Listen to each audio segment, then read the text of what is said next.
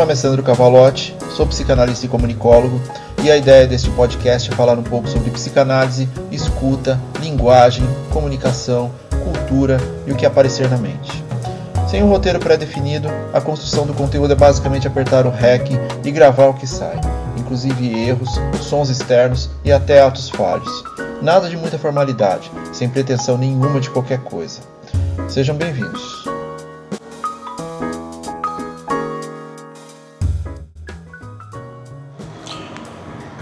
Episódio 56 Cortar o cordão umbilical. Ao estar em análise, invariavelmente vamos falar de infância, do que alguns autores chamam de criança no adulto, essa revisita que pode fazer com que observemos nossos primeiros anos com novos olhares, agora baseados em experiências diferentes, mais contemporâneas.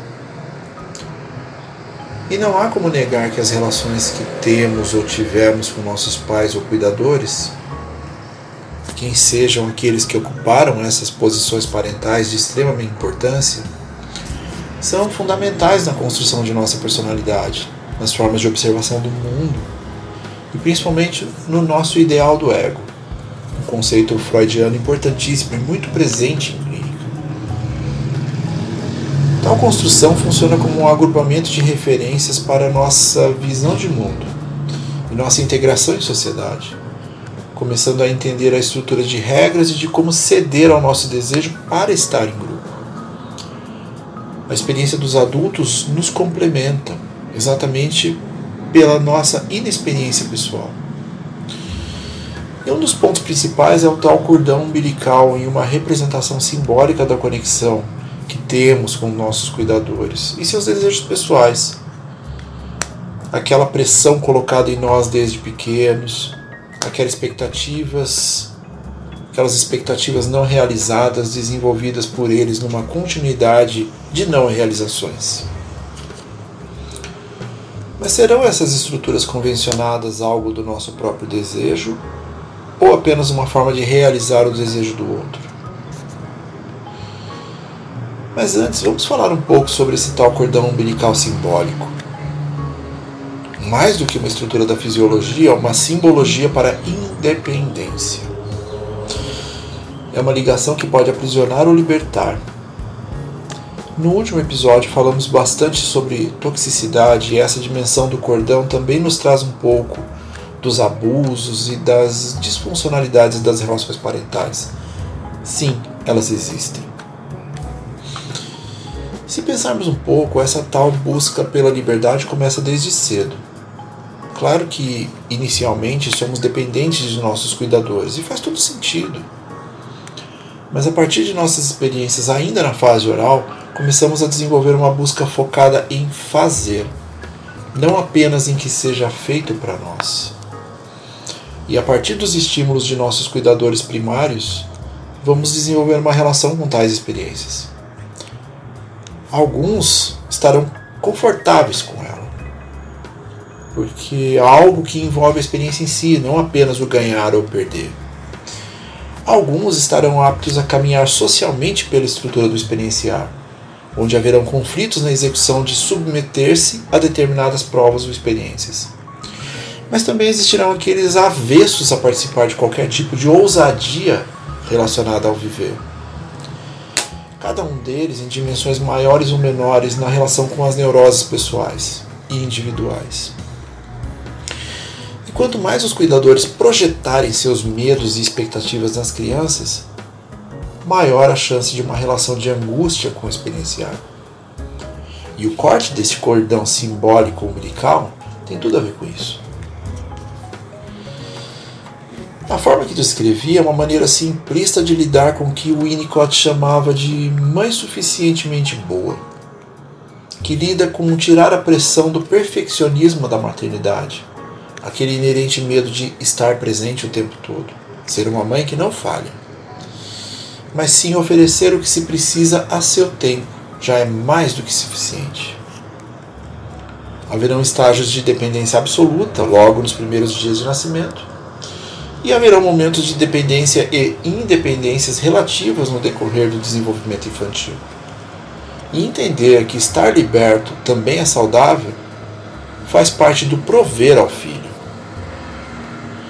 Como sempre, todo excesso esconde uma falta. E a palavra sempre será equilíbrio. Mas eu gostaria de trazer uma visão mais focada no termo suficiência, onde podemos observar em um espectro mais amplo as relações que nos cercam e suas diversas maneiras de lidar com cordões umbilicais. A amplitude se dá para a extensão do cordão para os adultos e suas relações de codependência com os cuidadores. Obviamente são necessárias sobre seres sociais, mas qual seria o ponto onde tais relacionamentos cerceiam as possibilidades do experienciar individual? Errar e fracassar são conceitos que fazem parte do desenvolvimento humano. Quando tentamos privar alguém de tal experiência, também os privamos de aprender com ela. Negar o sofrimento quando aprendizado de vida a alguém que amamos é retirar uma parte muito importante de sua constituição primária, a de aprender a lidar com as frustrações. O excesso de proteção na infância pode ser convertido em um medo de perda na adolescência e culminar em uma relação de posse do sujeito na fase adulta, fragilizando o indivíduo e o colocando numa conexão de desamparo com foco na culpa aqueles adultos que não deixam a casa dos pais, que não se responsabilizam pelos próprios atos. Culpa, a culpa é sempre dos outros, que nutrem o medo do abandono, inclusive do abandono de si. Também cria angústias relacionadas à finitude, pela qual todos teremos que passar, e pela falta de experiências interpessoais, tornando-o impermeável a estruturas de sociabilidade importantíssimas para a nossa saúde mental. E a tal suficiência tem a ver com isso. Como pais, avós, filhos, esposos, esposas, estar ciente da importância do suficiente, nem mais nem menos. Estar ali nas alegrias, mas também nas tristezas, que tanto tem a contribuir com o nosso crescimento. Há uma relação de poder velada nessa dinâmica de dependência, seja pelos filhos, seja pelos pais. Pelos filhos, que não conseguem se desvencilhar do trato dos cuidadores e não desenvolvem estruturas básicas da relação com a independência. Aqueles que ainda vivem com os pais, acham que não devem ajudar nas contas da casa, esperam que os cuidadores resolvam seus problemas, constituem-se como seres deliberados pela culpa de terem que cuidar dos pais, deixando de lado suas próprias experiências pessoais. Pelos pais e cuidadores que não permitiram determinadas experiências aos filhos na infância e que agora os veem sem uma relação positiva com o desejo, com a ambição, não confundir com ganância que dependem emocionalmente da presença constante deles, que em muitos momentos até se utilizam de chantagens emocionais para mantê-los por perto. São inúmeros casos e formas diferentes de submissão, e nenhuma delas é positiva. Os primeiros passos para perceber-se fora desse ciclo envolve autorizar-se no corte desse cordão. Caso não tenha acontecido organicamente de forma saudável, o diálogo sempre é a melhor saída. Estruturar limites e organizar espaços pode trazer vantagem para ambos os lados. Permita-se dizer coisas como: Mãe, pai, cuidador, eu amo você. Mas não dá para você ficar achando que eu sou você. Pai, mãe, cuidador, eu amo você. Mas você precisa parar de achar que eu devo trilhar o seu caminho. Pai, mãe, cuidador, você é muito importante na minha vida, mas me pressionar para resolver o que você não conseguiu não vai me fazer uma pessoa melhor. Pai, mãe, cuidador, não dá mais para vocês esperarem que eu faça escolhas como as suas. Não somos a mesma pessoa. Eu posso pensar diferente de vocês. Eu não sou a mesma pessoa de anos atrás. Sou muito agradecido por tudo, mas preciso ter as minhas experiências, sejam boas, sejam ruins. Crie suas próprias expectativas sobre seu próprio desejo, não sobre o desejo do outro.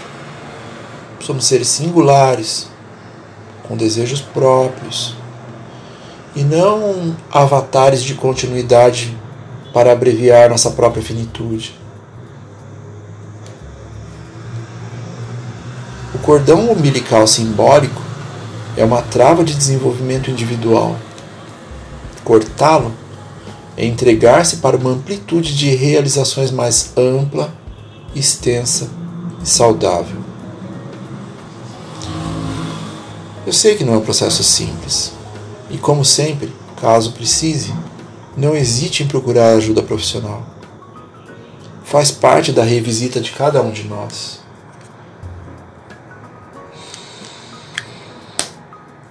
E a fala de hoje foi organizada com a participação do The Clash e seu álbum Sandinista. Um abraço e fiquem bem.